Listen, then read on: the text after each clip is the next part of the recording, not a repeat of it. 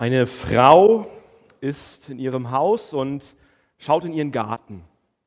Und da sieht sie ihren Schäferhund rumlaufen und sie sieht ihren Schäferhund an und denkt sich, was hat der Hund in seinem Maul?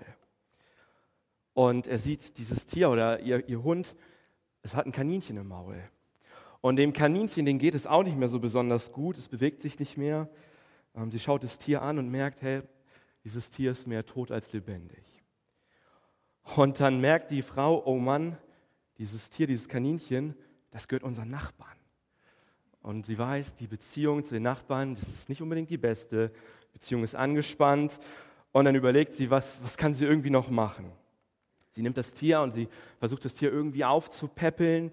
Also sie nimmt es ins Haus, wäscht es, föhnt es, macht Mund-zu-Mund-Beatmung, versucht es irgendwie noch zum Leben zu erwecken und dann legt sie das Kaninchen vor den Stall der Nachbarin. Zwei Stunden später ertönt ein Schrei. Die Nachbarin erscheint im Vorgarten mit dem Kaninchen in der Hand und sagt, schauen Sie, Frau Nachbarin, vor zwei Tagen ist unser Kaninchen gestorben. Wir haben uns als Familie begraben und nun sitzt es wieder vor unserem Stall. Das ist äh, eine Geschichte, die muss ich heute Morgen erzählen. Was war passiert? Der Hund, der hat natürlich das Kaninchen ausgebuddelt. Er hat es nicht getötet, sondern er hat es von A nach B getragen und dann für einen ich habe euch heute Morgen diese Geschichte mitgebracht und erzählt, weil ich über den Sabbat mit euch reden möchte. Und wenn man so über den Sabbat redet, über das Ruhen vor Gott, dass da irgendwie auch Kraft herkommt, dann merken wir vielleicht, wow, ich, ich habe schon so viel darüber gehört. Es ist vielleicht schon so, so ein Thema, mit dem ich schon viele Erfahrungen gemacht habe. Ich habe es tausendmal gehört und es ist vielleicht nichts Neues. Wie so ein altes Kaninchen. Ich habe es eigentlich schon längst beerdigt. Ich habe es vielleicht noch nie richtig hinbekommen. Es ist irgendwie schwierig. Ich schaffe es vielleicht noch nicht mal, diesen einen freien Tag in der Woche ähm, mir frei zu halten. Diesen alten Hut, den kenne ich schon. Aber vielleicht ist es ja genau manchmal so, dass die Dinge, die wir für tot halten, dass Gott sagt, nein, ich muss nochmal mit dir darüber reden. Ich möchte nochmal mit dir darüber reden. Du hast es vielleicht immer noch nicht ganz verstanden es langweilt dich vielleicht dieses Thema, aber nein, ich möchte mit dir nochmal darüber reden. Und genau deswegen setzt uns Gott vielleicht auch so ein altes Thema in den Vorgarten und macht deutlich, hey, ich will mit dir das nochmal durchkauen, was es bedeutet, Ruhe und Stille auch vor Gott zu finden. Diesen Sabbat, diesen Ruhetag vielleicht auch ganz neu zu entdecken. Ich komme jetzt so gerade aus dem Urlaub und ich habe gemerkt, so in der Weihnachtszeit, wie schwer das eigentlich fällt, so im Urlaub bei dem ganzen Lärm, der da ist, irgendwie runterzukommen und durchzuatmen, ruhig zu werden. Und das ist so meine Wahrnehmung, dass es bei mir persönlich manchmal gar nicht so einfach ist. Ich merke in mir so einen natürlichen Tatendrang, dass ich sage, okay, also was können wir heute machen? Wo ist die nächste Aufgabe? Also Ruhe, ja, okay, komm, aber wo ist die nächste Aufgabe? Was kann ich denn jetzt wirklich machen? Wo wollen wir hinfahren? Was, was wollen wir tun?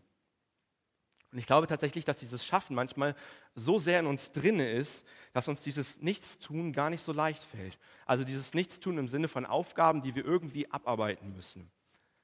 Aber wenn wir dann tatsächlich diese Schwelle erreicht haben, diese Schwelle des Nichtstun oder auch in diese Ruhe einzukehren, dann ist es absolut wohltuend. Dann ist es gut. Ich denke, das Problem bei uns ist manchmal so im Gedanken, dass wir denken, okay, es muss weitergehen, Stillstand, das ist etwas, das wir nicht so gewöhnt.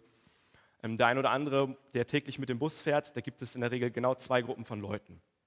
Die eine Person von Menschen ist die, die immer von A nach B laufen, an der Bushaltestelle und auf den Bus irgendwie warten. Sie sind nervös. Dann gibt es aber vielleicht auch die Leute, die warten können. Die sitzen einfach da und schauen vielleicht auf ihre Uhr und warten.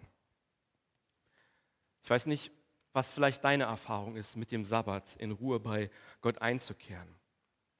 Äh, mich hatte das so schön gesagt, diese Woche beginnt die Allianz Gebetswoche zu dem Thema Sabbat, Leben nach dem Rhythmus Gottes. Und diese Predigt heute Morgen ist auch wie so eine Art Türöffner, die uns vielleicht genau mehr Geschmack geben kann auf die kommende Woche, was irgendwo auch an Möglichkeiten, an Angeboten da ist, um in diese Ruhe Gottes einzukehren, um das vielleicht auch in diesem Jahr nochmal ganz neu zu entdecken. Und ich habe dafür, für diese Predigt, uns ein paar Stichworte mitgebracht, die ich gerne mit euch durchgehen möchte, die uns vielleicht eine Hilfe sein können, um diesen Sabbat als Geschenk ganz neu zu entdecken. Und an die Kraft vom Sabbat. Also erinnere dich an die Kraft, die vom Sabbat selbst, von diesem Tag ausgeht. Im ersten Buch Mose, da lesen wir, dass die erst, das erste Mal die Rede vom Sabbat, da heißt es, und so vollendete Gott am siebten Tag seine Werke, die er machte. Und er ruhte am siebten Tag von all seinen Werken, die er gemacht hatte. Und Gott segnete den siebten Tag und heiligte ihn, weil er an ihm ruhte von all seinen Werken, die Gott geschaffen und gemacht hatte. Also ganz am Anfang der Bibel sehen wir eigentlich, dass der Sabbat in dem Sinne kein neues Gebot ist. Also wir sehen dieses Sabbatgebot zum Beispiel auch in den zehn Geboten. Da heißt es, du sollst den Sabbat heiligen. Aber eigentlich ist es ein Grundprinzip, ein Phänomen, das schon in der Schöpfung selbst beginnt. Gott selbst hat diesen Sabbat verordnet und wir können hier sehen, Gott schafft etwas Gewaltiges. Die ganze Schöpfung und es sind die Tage 1 bis 6 und dann sagt er, nee, das ist noch nicht beendet, sondern dieser Ruhetag, diese Pause, die gehört mit zur Schöpfung dazu. Dieser Tag der Pause, dieser Ruhe vor Gott einzukehren. Und ich glaube, der Sabbat hat genau hier auch seine Bedeutung oder seine Betonung, dass Gott alles Geschaffene, also die Tage von 1 bis 6, was Gott da eingerichtet und auch geschaffen hat, denen am siebten Tag einen viel, viel tieferen Sinn gibt kannst es vielleicht in deinem eigenen Leben auch so ein bisschen beobachten. Denn was, was bringt denn vielleicht unser ganzes Handeln, unser Wirken und Tun, wenn wir uns beispielsweise nicht danach hinsetzen und vielleicht auch dankbar zurückblicken, was wir in dieser Woche erlebt haben, was wir vielleicht auch geschaffen oder ähm, was uns vielleicht auch gut gelungen ist, darauf zurückzublicken und auch einen dankbaren Blick zu kriegen. Hm, ganz oft machen wir das ja tatsächlich so auch am Ende des Jahres, wo wir dem so ein bisschen auch nach fühlen, was wir Ende des Jahres erlebt haben. Aber ich glaube, es ist tatsächlich auch ein wichtiges Grundprinzip für unser ganz persönliches Leben in der Woche. Und wenn wir das vielleicht auch nicht einüben, dann geht uns so ein Grundprinzip des Lebens verloren. Aber wir sehen es tatsächlich ja auch selbst in Gottes Wort. Gott selbst macht es so, er hat diese Erde geschaffen und dann geht es um die Freude bei der Arbeit, die Freude am Ergebnis, die Freude am Staunen der Gemeinschaft mit den Menschen, die dadurch möglich wird. Er schaut auf all das zurück, was in den Tagen 1 bis 6 geschehen ist und sagt, wow, das habe ich gemacht. Mensch, ich habe dich geschaffen. Und es sind nicht irgendwelche Werke, sondern er macht deutlich, Mensch, ich möchte mit dir Gemeinschaft haben. Das erfreut mich vom ganzen Herzen. Und ich glaube, ganz persönlich üben wir so etwas ja ganz natürlich auch in unserem Alltag ein. Also wenn wir beispielsweise im Frühling wieder unterwegs sind in unseren Gärten, da fangen wir an, umzugraben, die Hecke zu schneiden, auszusehen. Und dann beginnt so vielleicht langsam der Sommer und wir haben wieder vielleicht einen Garteneinsatz. Aber am Ende, des Garten, äh, am Ende des Tages setzen wir uns doch gerne selbst in den Garten und bestaunen all das, was wir vielleicht selber geschaffen haben, was wir vielleicht auch erreicht haben. Wir gucken auf das dankbar zurück und denken, wow, das ist schön, das ist echt was wert.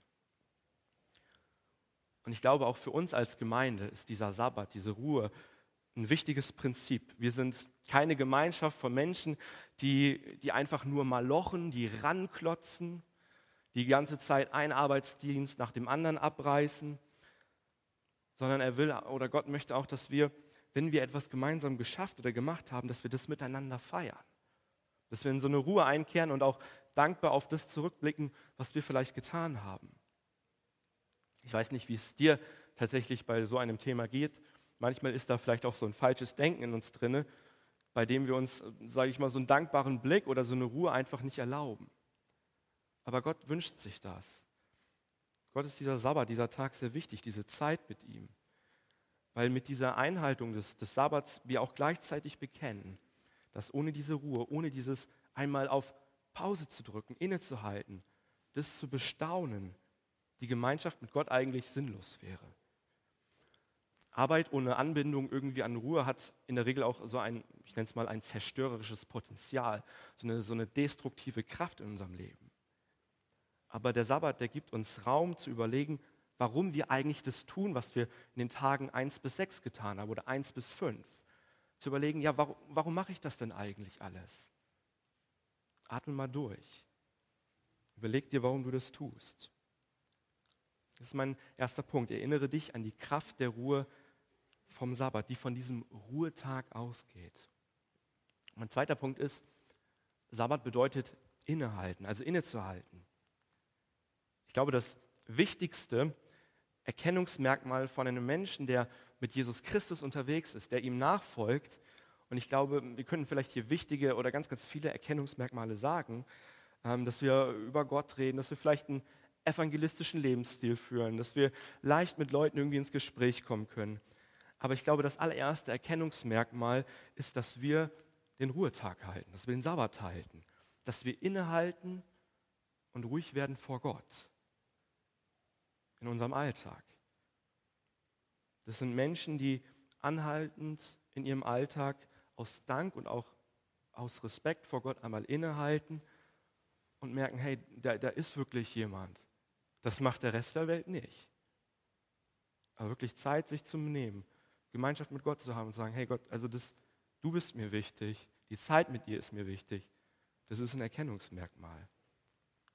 Und das ist tatsächlich auch etwas, was wir in der Bibel selbst sehen. Abraham zum Beispiel war der allererste Mensch, der einen steinernen Altar gebaut hat. Also er war der erste Mensch, der so einen steinernen Altar gebaut hat, als gläubiger Mensch, der gesagt hat, hey, ich möchte hier ein Zeichen setzen. Ein, ein Zeichen als Zeuge für Gott, den Schöpfer des Himmels und der Erde. Und als er diesen Altar gebaut hat, hat er deutlich gemacht, ich, also hier, hier beginnt etwas Neues. Hier wird etwas angehalten. Es ist ein Mensch da, Abraham, der betet und Gott dankt für etwas, was vielleicht in der Welt ganz selbstverständlich ist. Aber dass er sich ausrichtet auf Gott, die Perspektive und die Gemeinschaft mit ihm sucht. Und Abraham war eine Person, ähm, der noch nicht mal seinen richtigen Namen kannte von Gott. Also wir wissen ja, wie Gott heißt und was für Eigenschaften er hatte. Abraham kannte noch nicht mal die zehn Gebote, also irgendwie so ein bisschen, wer Gott auch war. Das hatte er alles nicht. Aber er hat sich diese Zeit genommen, er hat dieses, diesen Altar gestellt. Und in, diesem, in, dieser, in dieser Geste oder auch in, diesem, in dieser Ruhe, die er ein Stück weit da auch zum Ausdruck bringt, wird deutlich, ich, ich bin nicht für mich alleine da. Ich habe mich nicht selbst geschaffen. Ich selbst bin nicht das Maß aller Dinge, sondern Gott ist das Maß aller Dinge. Ihm gehört alles. Er hat die Kontrolle über alles, was es in meinem Leben gibt und auch auf dieser Welt. Ich glaube, das Fantastische ist manchmal, wenn, wenn wir uns das vielleicht auch so einmal vergegenwärtigen ist, und es ist so ein bisschen mein Eindruck, dass wir uns als Menschen ja so oft eigentlich überfordern mit den Dingen. Ähm, vielleicht ist das genau manchmal der Punkt, wo wir nicht diese Gemeinschaft mit Gott suchen oder nicht diese Sabbatruhe suchen, dann ist das vielleicht manchmal auch so ein Kennzeichen von uns, dass wir unseren Platz vor Gott eigentlich gar nicht mehr erkennen, also wer wir eigentlich in Gott sind. Wenn wir diese Ruhe und diese Gemeinschaft mit Gott gar nicht mehr suchen, dann verkennen wir eigentlich, wer wir vor Gott sind, welche Bestimmung wir eigentlich haben, was unser höchstes Ziel ist. Wo wir nicht die Ruhe vor Gott suchen oder den Sabbat halten, verkennen wir nicht nur unseren Platz vor Gott, sondern vielleicht sogar auch die Situation in unserer Welt. Als Gott im Alten Testament den Israeliten das Sabbatgebot gegeben hat, war es ein Gebot, das eigentlich fast einer der wichtigsten oder vielleicht sogar das wichtigste Gebot war. Warum? Weil die ganze Schöpfung durch den Sabbat geheiligt wird. Es wird geehrt. Man kann sagen, dass alle Tage oder alle Dinge an diesem Sabbattag zu seinem Ziel oder auch zu seiner Bestimmung kommt. Wenn man mal zum Beispiel im Alten Testament nachschlägt, da versteht man dann vielleicht auch, worum es da eigentlich geht. Ähm, unsere ganze Welt ist ja nach diesem Sündenfall, der da ist, auf Ruhe angewiesen.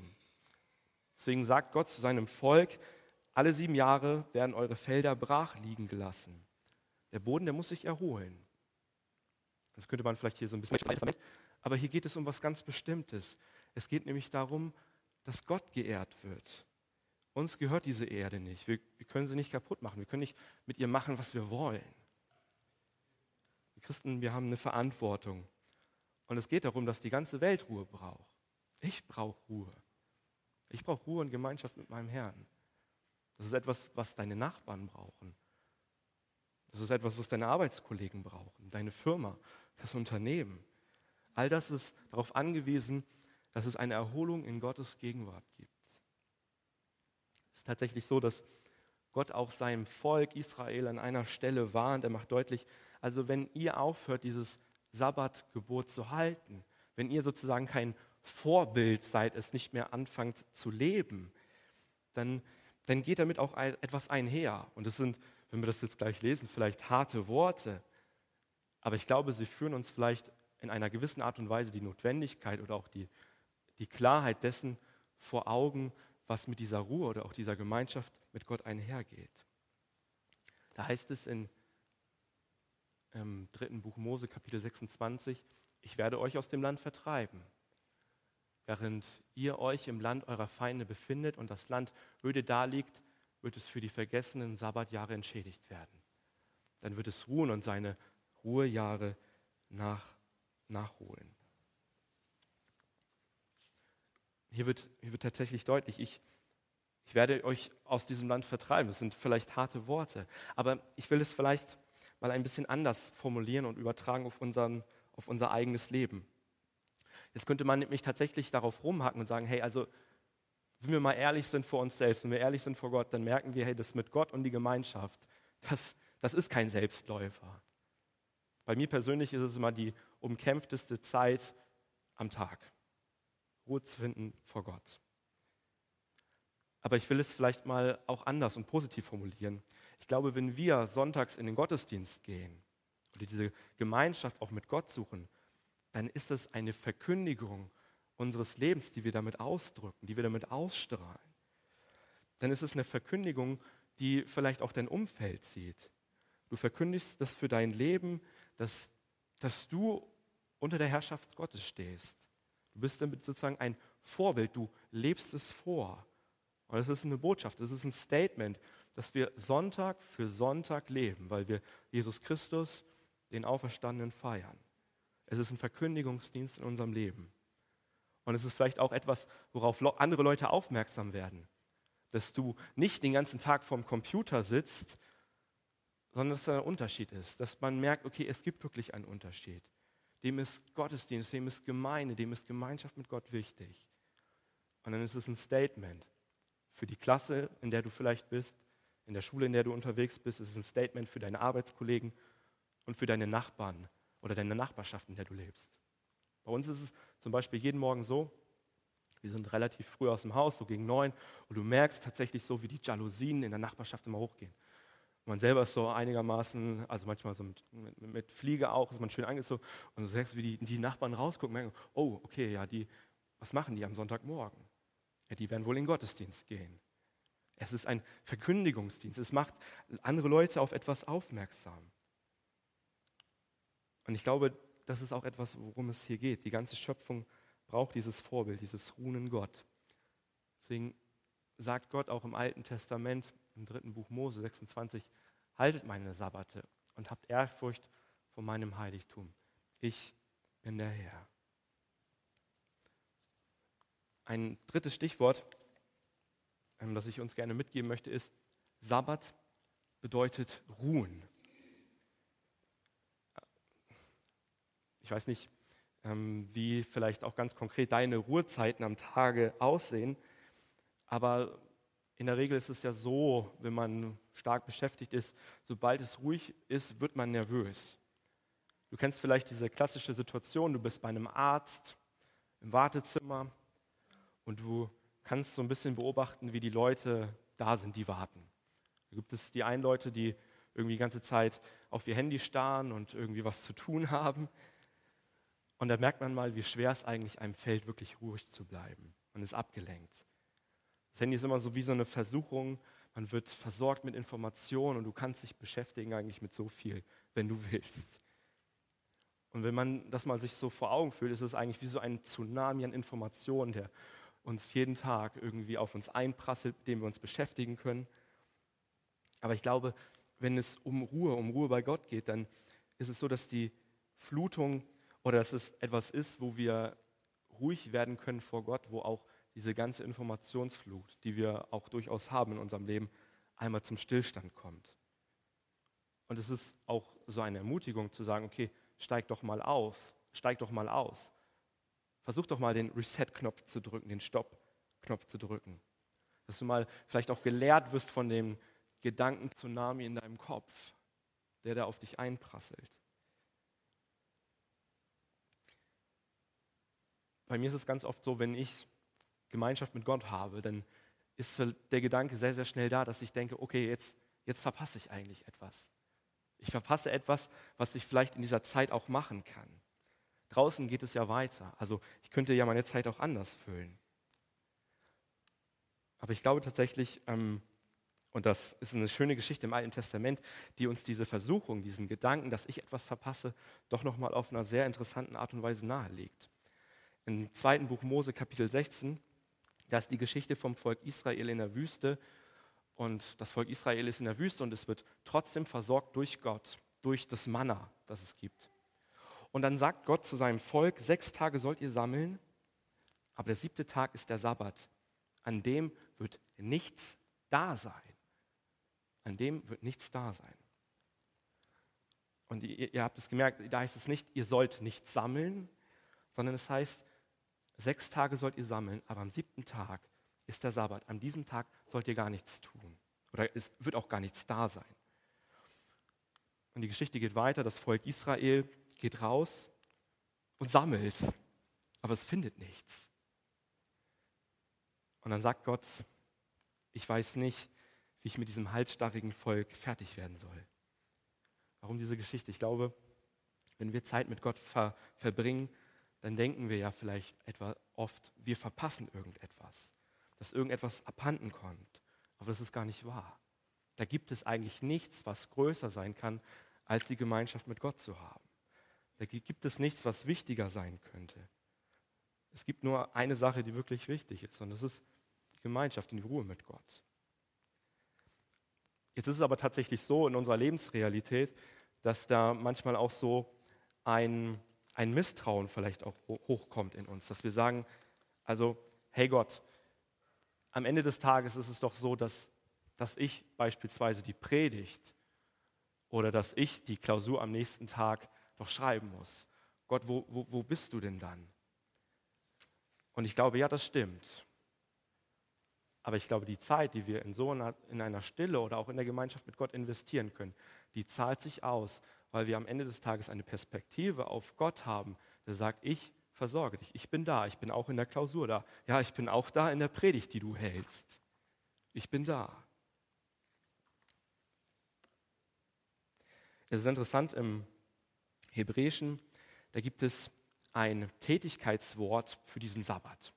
Und da heißt es, aufhören etwas zu tun. Also das ist diese Bedeutung dahinter, aufhören etwas zu tun. Verbleib doch einmal in der Gegenwart Gottes. Nimm doch einfach mal so wahr, was er sagt. Das ist es, worum es geht, bei Gott zu sein. Oder auch das Hebräische, im, im, das Hebräische beim Bibellesen, was sowas heißt wie Yeshiva, bedeutet genau das Gleiche. Sitzen vor dem Wort Gottes und nicht wieder aufstehen. Also bleib doch mal sitzen. Kehr doch mal in die Ruhe ein. Ruhe vor Gott, studiere sein Wort. Ich möchte uns zu dem letzten Punkt führen, das heißt, Sabbat bedeutet genießen. Wenn man vielleicht zuallererst hebräische Theologen oder auch jüdische Gelehrte fragt, äh, was macht denn den Sabbat aus, dann fangen sie nicht an mit den Dingen, die ich gerade erzählt habe, sondern das allererste, womit sie anfangen, ist mit Tischgemeinschaft, es ist mit Gemeinschaft und auch Genuss verbunden. Sabbat beginnt mit Genuss. Ich weiß nicht, ob du dieses Wort vielleicht gar nicht so passend findest oder wo du sagst, ähm, kann ich das überhaupt genießen?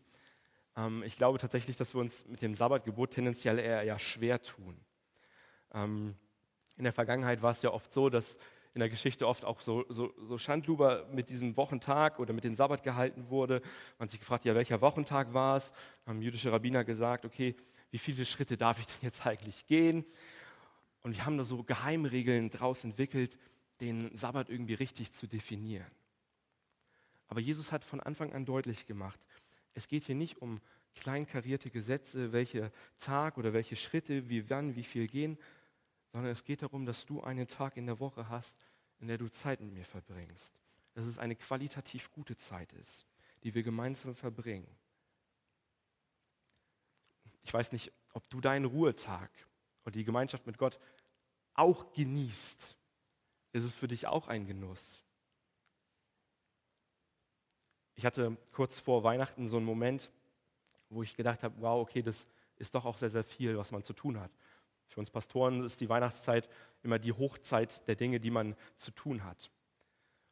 Und dennoch ist es interessant, äh, als mir dann so der Gedanke gekommen ist, wenn man in die Schöpfung schaut, dann funktionieren doch alle Dinge auch von selbst. Also der Wind, der weht, die Tiere zum Beispiel, die kriegen immer genug uns zu essen, zu trinken. Das Gras, was man so sieht, das fängt an zu wachsen. Das ist alles gewisser Gesetzmäßigkeiten auch unterworfen. Das passiert alles von alleine. Dafür kann man gar nichts tun. Und ich glaube, das ist auch etwas, wo wir Gott sehen können, das, das macht er alles. Aber vielleicht ist es genau auch da so eine Lektion, dass auch unsere Arbeit oder vielleicht auch manchmal unser geistliches Leben natürlich etwas ist, was wir tun, um es vital zu halten, um es zu beleben. Aber in Wahrheit ist Gott der Erfinder der Dinge. Er sorgt doch dafür, dass wir es genießen können. Und es ist wie so eine Ermutigung. Weißt du was? Geh doch einfach mal Schritte. Geh doch mal voran. Mach dir nicht so einen Kopf, was um dich herum ist, was dich vielleicht stresst oder belastet. Geh doch einfach mal. Such doch einfach mal die Gemeinschaft mit mir. Lebe als mein Kind. Und dafür müssen wir eigentlich nur eine Sache akzeptieren. Dass wir selbst nicht auf dem Chefsessel unseres Lebens sitzen, sondern dass wir getrost runtergehen dürfen und sagen können, Gott, ich stehe hier. Hier bin ich, hier ist mein Leben, hier ist das, was mich beschäftigt. Nimm es und handel. Ich glaube, in solchen Momenten dürfen wir uns neu die Größe Gottes und seiner Herrschaft uns da hineinstellen. Mich hatte das am Anfang gesagt. Jesus Christus sagt doch, kommt her zu mir, die ihr mühselig und beladen seid. Wenn du das bist, dann drück es aus, dann sag es ihm. Und dann sind es vielleicht aber auch ganz besondere Momente in der Gemeinschaft mit Gott, wo wir dann merken, hey, das ist nicht nur ein Eins zu eins Gespräch, sondern da ist jemand, der hört mir zu. Wir sind von Gott geliebt und wir werden vielleicht neu in dieser Zeit von ihm gefüllt. Stell dich doch mal in seine Kraft, die größer ist als du. Sabbat. Leben nach dem Rhythmus Gottes. Das ist der Titel. So lautet, was ist der Titel der Allianz Gebetswoche. Und ich hoffe, ich habe euch heute Morgen vielleicht so ein paar Punkte mitgegeben, wo ihr gesagt habt, hey, das, das möchte ich vielleicht ganz neu entdecken. Da möchte ich uns vielleicht auch, oder da möchte ich mich vielleicht auch nochmal aufmachen. Ich wollte uns heute Morgen kein totes Kaninchen sozusagen in den Vorgarten setzen, sondern ein lebendiges. Und es ist mein Wunsch, dass wir in diesen kommenden Tagen, in dieser, im kommenden Jahr vielleicht, auch einfach neu diese Ruhe und diese Gemeinschaft mit Gott durch ganz unterschiedliche Möglichkeiten entdecken. Nächste Woche vielleicht durch Gebet, vielleicht durch Predigt, aber darüber hinaus auch in unserem alltäglichen Leben, ähm, durchs Bibellesen, durch Gemeinschaft mit anderen Christen. Er ist lebendig, er ist kein totes Kaninchen. Ich möchte gerne noch mit uns beten und ich bitte euch dazu aufzustehen.